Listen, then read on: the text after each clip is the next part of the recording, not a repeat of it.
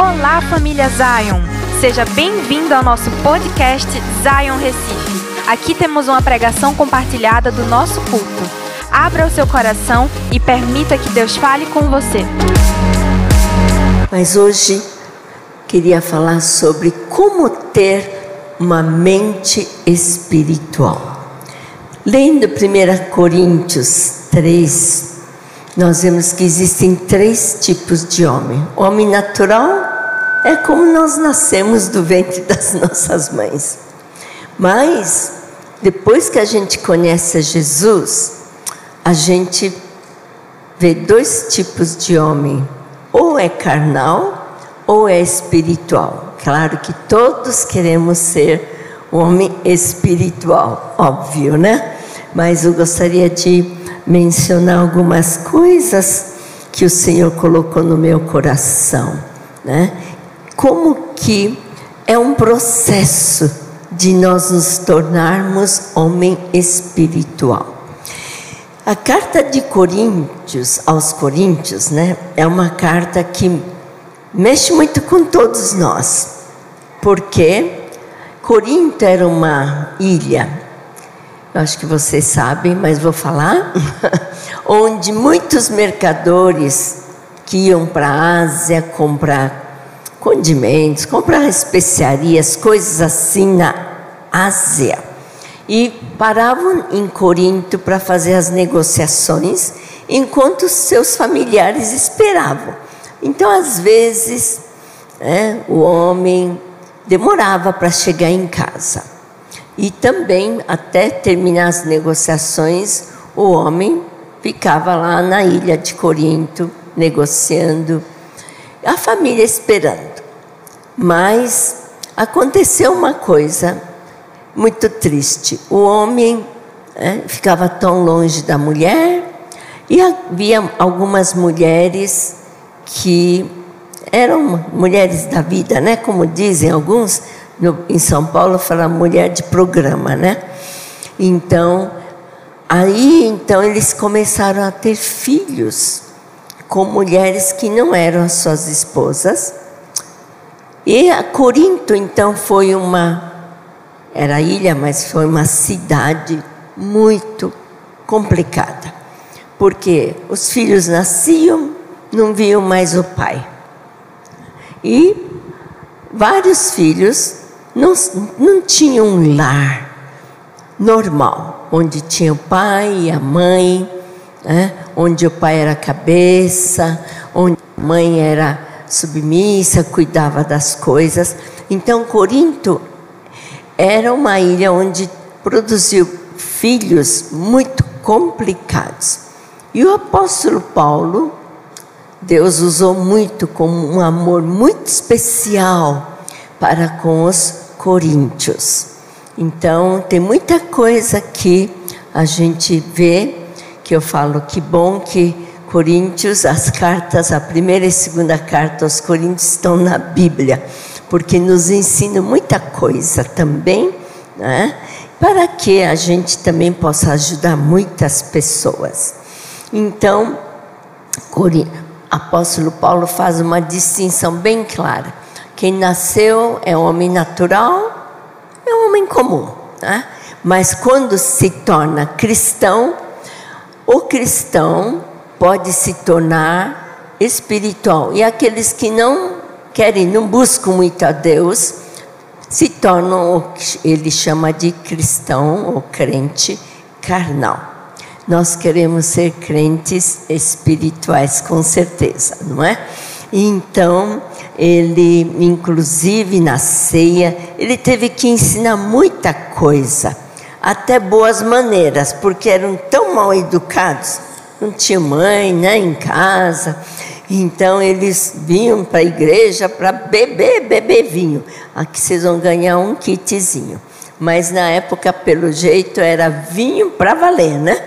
Então eles queriam tomar tanto vinho, alguns até se embebedavam, não é? Então Paulo até instruiu, falou: não, toma em casa, come em casa e vem aqui.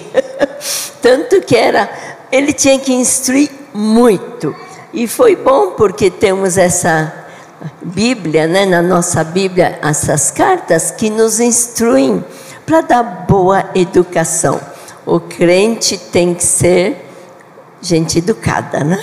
Então, essa, essas epístolas nos ensinam muito como sermos educados, não é? Assim, polidos. Mas vamos ver no nosso assunto hoje como que eu posso me manter espiritual, me tornar e me manter espiritual. Eu creio que todos desejam isso, né? Essa igreja tão bonita, com louvor tão lindo, músicos, né? Tão abençoados. Eu acho que vocês são muito abençoados, né? Então, aqui nós queremos entender como ter a mente espiritual. Podemos vir para a igreja, ler a Bíblia, fazer muita coisa certinha, mas nossa mente tem que ser transformada para ser espiritual, ter olhos espirituais, mesmo que a gente viva nessa terra e nós temos a rotina de todo dia. A gente acorda, tem as refeições, vai trabalhar, vai estudar, vive em família, vive na sociedade, mas como que man podemos manter uma mente espiritual, mesmo no meio de trânsito, no meio da multidão, sempre estar sintonizado com Deus. É possível se a gente presta atenção, não é? Às vezes eu estou no trânsito e vem gente errada. Em São Paulo é assim, né? Entra errado, né? faz muita coisa errada no trânsito, mas a gente tem que manter a paz, né? manter o perdão. e assim em São Paulo também, não sei aqui. Mas, enfim, a gente tem muitas, muitos desafios do dia a dia, mas a gente pode treinar o nosso espírito, que somos espírito, alma e corpo. Então, nós podemos estar sempre treinando e conectado no espírito com Deus. É possível, não é? E nós queremos mais e mais manter essa conexão com o nosso Deus, mas é pelo espírito. Claro que a alma é muito importante, porque a alma é nossa personalidade, temperamento, na alma estão nossos nossas emoções, nossa inteligência. A alma é a gente, né? é a personalidade da gente está na alma. E a alma que decide o quanto que eu vou querer mais de Deus e o quanto que eu tenho que cuidar do meu corpo. A alma é o principal nessa trilogia, né? Que nós somos três: corpo, alma e espírito. E nós queremos sempre melhorar mais e mais no espírito, conectando-nos com Deus, alimentando o nosso espírito, não é? Nem só de pão viverá o homem, assim que Jesus falou, né? Mas de toda a palavra que sai da boca de Deus. Nosso corpo é fácil a gente cuidar, vamos para o médico, a gente dorme bem, come bem, né? Mas o espírito tem que ser por Deus. Senão o espírito fica definhado e a alma que vai mandando em tudo. E a alma pode ser carnal, mas nós queremos ser espirituais, né? não deixar a alma fazer o que quer. Não, vamos sempre pedir, Deus, me dirige, me dirige. Né? Então, é o é um amor para. Nós queremos ter amor para Deus, é de dentro para fora. A transformação não é de fora para dentro. O que a gente vê é o corpo, a alma, a gente percebe, mas o espírito é com Deus e nós queremos mesmo ser transformados, ser fortalecidos amadurecidos no espírito. Espero que todos concordem, né? Então, Lembra que no jardim do Éden, o diabo trocou a ordem. Né? Deus estava treinando a obediência, que é a alma, a alma que decide obedecer ou não obedecer a Deus. E Deus estava preparando Adão e Eva nem tinha nome ainda, era mulher. Deus estava querendo fazer o que hoje nós somos fruto deles, mas sem pecado. Mas a gente vê que o diabo foi lá, tentou a mulher e o homem e trocou a ordem, fazendo mais importante a comida, o corpo, do que o espírito. É, Deus nos fez pessoas tripartidas, espírito, alma e corpo, corpo, alma e espírito. Então, nós sofremos desde então, a humanidade. Mas só em Cristo Jesus é que nós temos a ordem de Deus, o espírito mais importante, daí a alma e o corpo, né? E como é que Deus já planejou? Matou um cordeiro, vocês se lembram da história de Gênesis, né? Matou um cordeiro e vestiu, significava Jesus, com a pele do cordeiro que já significava Jesus, o cordeiro de Deus que tira o pecado do mundo, né? Por isso que Jesus morreu na cruz por nós e através de Jesus nós podemos viver conectados no espírito com Deus e demais coisas a gente tem que fazer, tem que fazer. Mas o espírito, nosso espírito, nosso coração tem que estar muito alinhado com Deus e sendo alimentados pela palavra, pela comunhão, né? e está sempre prestando atenção para fazer a vontade de Deus. E o que o diabo estragou. Mas um dia vai ficar bem quando Jesus voltar. vai ficar mais fácil. Por enquanto a gente tem que decidindo, decidindo estar mais conectados com Deus no espírito do que alimentar a alma e o corpo como quer. Como mais que bom que nós temos Senhor, nós temos a Bíblia, a palavra que nos alimenta, não é? Então, Deus está nos transformando ainda, vida toda, não é? Ainda Deus está tendo que trabalhar em nós, muita coisa. Eu posso dizer como uma uma pessoa que já viveu tantos anos, não é? Tantas décadas eu posso dizer, ainda o Senhor continua trabalhando em mim. Ele quer trabalhar em cada um de nós e nos transformando à semelhança de Jesus Cristo. Que bom que nós temos um parâmetro com quem é que a gente quer ser parecido? Com Jesus. Imagina se a gente não tivesse um parâmetro, né? nem ia precisar de, da necessidade ou do desejo de transformação. Mas temos Cristo.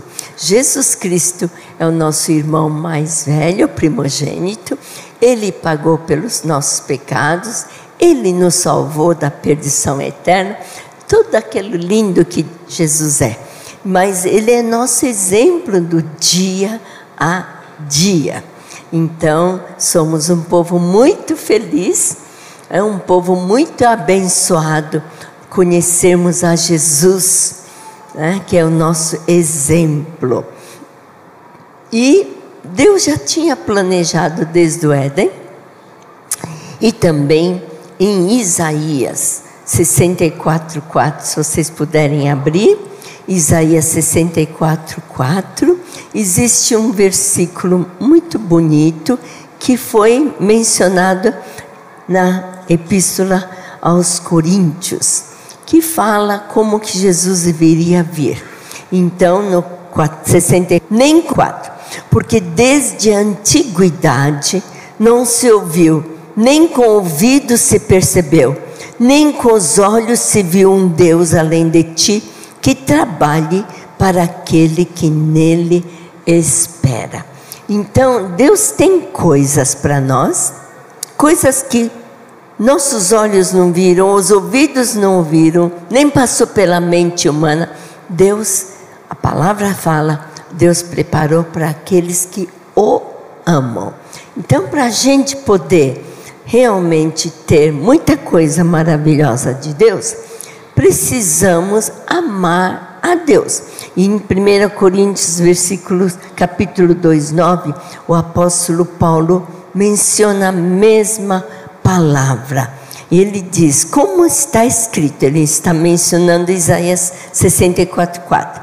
As coisas que o olho não viu, o ouvido não ouviu, e não subiram ao coração do homem, são as que Deus preparou para os que o amam. Então, a condição para a gente ter coisas que o ouvido não viu, né? nem os olhos viram, nem passou pela mente humana, nós, para termos essas coisas maravilhosas, o requisito é amar a Deus.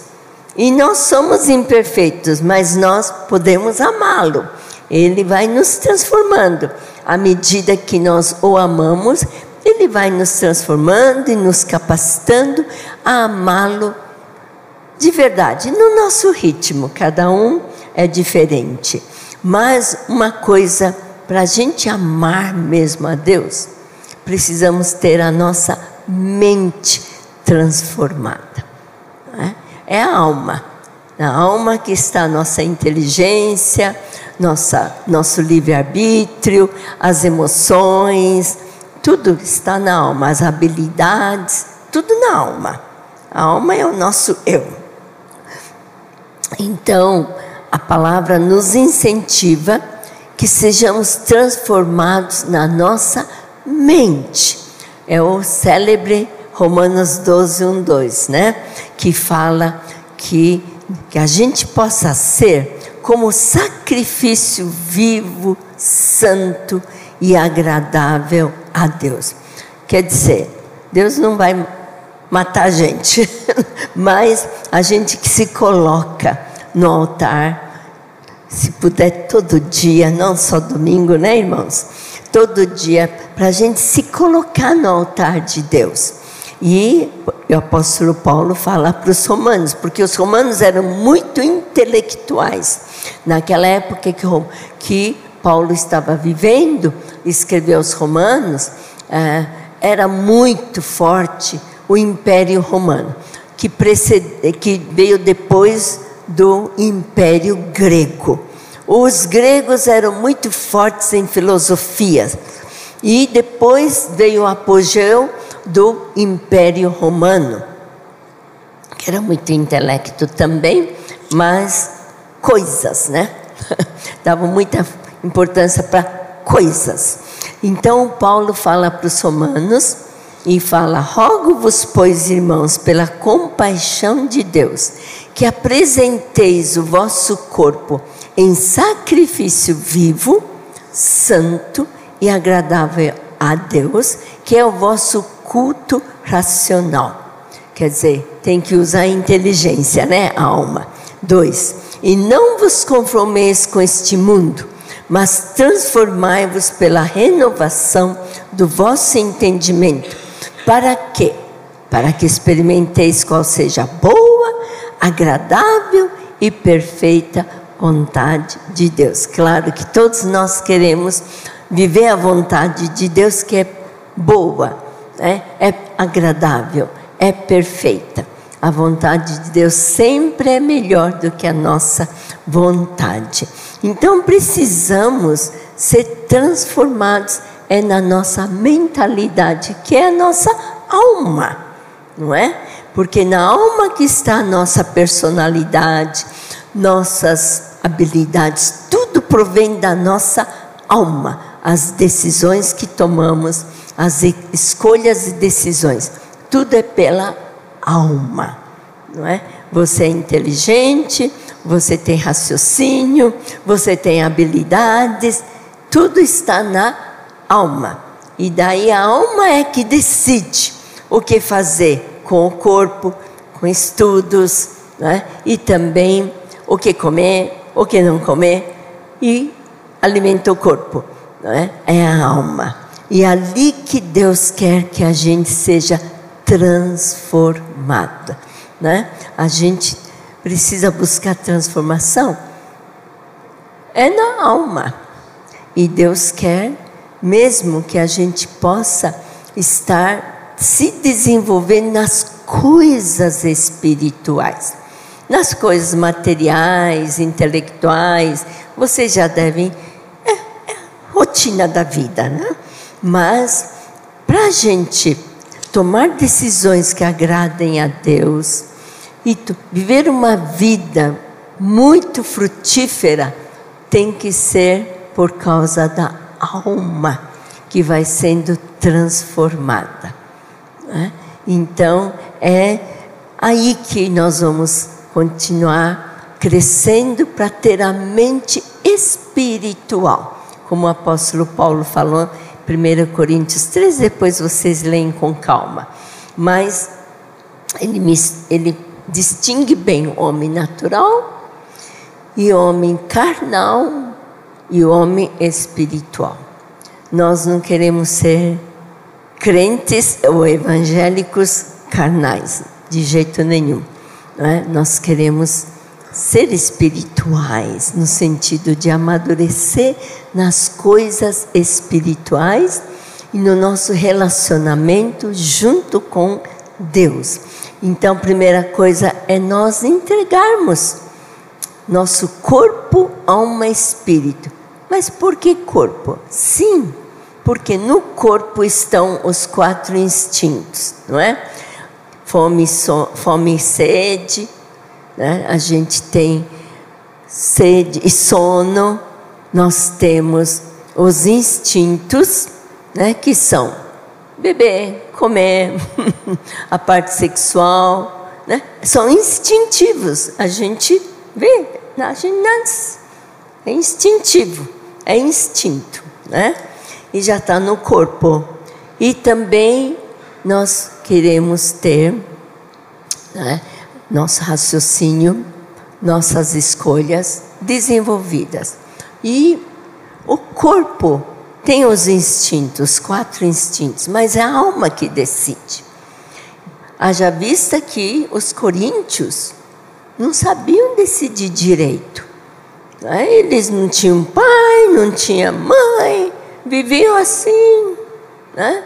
As mulheres eram tinham sido prostitutas. Então imagine, a carta de Paulo aos Romanos mostra muito bem a restauração, né? para termos a vida e a mente espiritual. Então é uma carta muito boa, né? que quando o apóstolo foi muito usado por Deus para nós sermos transformados. Escreveu aos Efésios contra lutas, as guerras espirituais. Né? Então, Efésios 6 fala como que a gente às vezes nem percebe, mas existem níveis de guerra espiritual. Não é? Por quê? O diabo é que quer estragar a gente. Porque ele era um querubim tão lindo, ungido. A descrição dele é demais, né?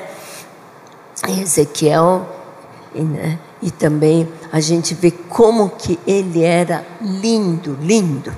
Né? Isaías e Ezequiel falam a descrição do Lúcifer antes de cair. Ele era um querubim muito lindo. Mas também os anjos tiveram livre arbítrio. Todos nós temos livre arbítrio. Que a gente pensa, mas como que o anjo foi errar? Porque tinha, tinham livre arbítrio. Todos nós temos livre arbítrio. E o que, que aconteceu? O querubim ungido, que era o Lúcifer, eles tinham livre arbítrio, ele quis ser como Deus. Como Jesus, claro, é um desejo nosso que o Espírito Santo opera, mas ele quer ser acima de Deus até. E daí que ele caiu. É? E ele se tornou o Satanás, o diabo não mais o Lúcifer, que era filho da luz, agora se tornou diabo, Satanás. Então, ele não tem mais perdão, porque Hebreus 6 mostra quanto que aqueles que tiveram um contato com delícias do reino de Deus, no sobrenatural, e caem. Hebreus 6 mostra que não tem retorno. O que aconteceu com Lúcifer. Ah, ele tinha tido, imagina, vivia nas regiões celestes, dirigente do louvor e adoração dos anjos, mas ele também tinha livre arbítrio. Então, por isso que se tornou Satanás, e um terço dos anjos se tornaram espíritos imundos, os demônios. E ele não se conforma porque ele não tem mais retorno. Nós temos, eh, nós seres humanos, Deus é misericordioso, nos perdoa, havendo arrependimento, nos perdoa e nos restaura. Mas o Lúcifer não tem mais chance.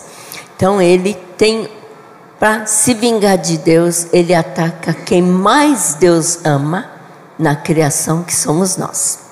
Né? Ele criou céus, terra, luas, estrelas, toda coisa linda da natureza. Mas que Deus mais gostou na criação foi o homem, homem e a mulher e a descendência que somos nós na face da terra. Então, é por isso que nós precisamos entender muitas vezes as astutas ciladas do diabo. E Efésios 6 fala né, que nossa luta não é contra pessoas, mas é contra espíritos imundos. Né? E a gente pode vencer de acordo com a palavra de Deus. Então, nós precisamos ter né, entendimento disso primeiro e depois prestar atenção nas astutas ciladas do diabo. Em 2 Coríntios 10 é que mostra né, quanto que o diabo quer. Eu não quero enfatizar o diabo hoje, não, mas só para vocês, hoje nunca, né? Mas só para a gente entender, para ficar alerta enfatizar mais a Deus mais a vida abundante, mais as maravilhas do Senhor. Né? Eu não gosto muito de ficar falando diabo, diabo, não, mas a gente precisa saber para a gente vencer, não é? Então, no capítulo 10 de 2 Coríntios, ele fala, né, que a gente precisa estar atento, né? não ter medo, nunca tenha medo do diabo, lembra? ele já foi derrotado na cruz do Calvário. Glória a Deus, né? Está debaixo dos pés de Jesus. E nós somos a igreja, o corpo de Cristo, então está debaixo dos nossos pés, não é? E nossa cabeça é Jesus. Nós precisamos sempre ser guiados pela cabeça. Não é assim o teu cérebro? Teu cérebro que decide tudo que você faz, não é? Tudo que você fala, faz. E a cabeça nossa é Jesus. Nós somos o corpo. Nós precisamos estar sempre conectados com a cabeça que é Jesus, aprender mais de Jesus e fazer aquilo que agrada a Jesus. Então, o amor é o primeiro tipo de relacionamento que nós temos com Deus. Assim com o ser humano, o ser humano que se ama é porque convive, não é? E assim também nós com Deus, precisamos ter muito tempo com Deus. Né? Não sai correndo quando acorda, tá?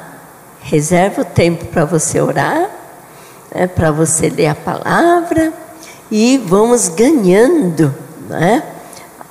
Força, entendimento e hoje nós temos a ceia, não é? Todo primeiro domingo temos a ceia. E nessa ceia nós lembramos daqueles dois discípulos de a caminho de Emaús. Vocês lembram, né? Que ele estava a caminho de Emaús, estavam tristes porque Jesus tinha sido crucificado. Eles estavam tristes caminhando. Mas quem aparece? O próprio Jesus. Mas eles estavam tão tristes que nem perceberam. É Lucas 24, eu não vou ler, mas só vou relatar. É, e eles estavam com e Jesus o que vocês estão falando? Ah, você é estrangeiro? Não está sabendo? Era o próprio Jesus ressurreto, né? Mas eles falam, não está sabendo que crucificaram? E contou toda a crucificação de Jesus. Né? Aí eles falaram, ah, estamos chegando perto em casa, vamos tomar um. Brasileiro falava, falava e oferecerzinho, né? Mas não, eles falaram, vamos em casa e ofereceram alimento para Jesus e tinha pão. Quando Jesus partiu o pão, né, a Bíblia fala que quando Jesus partiu o pão, os olhos desses dois discípulos se abriram. Então, esse partir do pão, que é a ceia de hoje, vem abrir nossos olhos. Amém, gente? Não é? Nós queremos que nossos olhos espirituais estejam mais abertos, mais treinados a enxergar Deus e o que Deus está fazendo na nossa vida na vida da sua família, do seu trabalho, da sua escola, onde quer que você viva. Né? E também nós queremos ser úteis para Ele. Amém, gente? Obrigada por estar conectado com a gente. E se quiser saber mais sobre a nossa família Zion Recife, fique ligado nas nossas mídias sociais, Instagram e YouTube. Até o próximo episódio.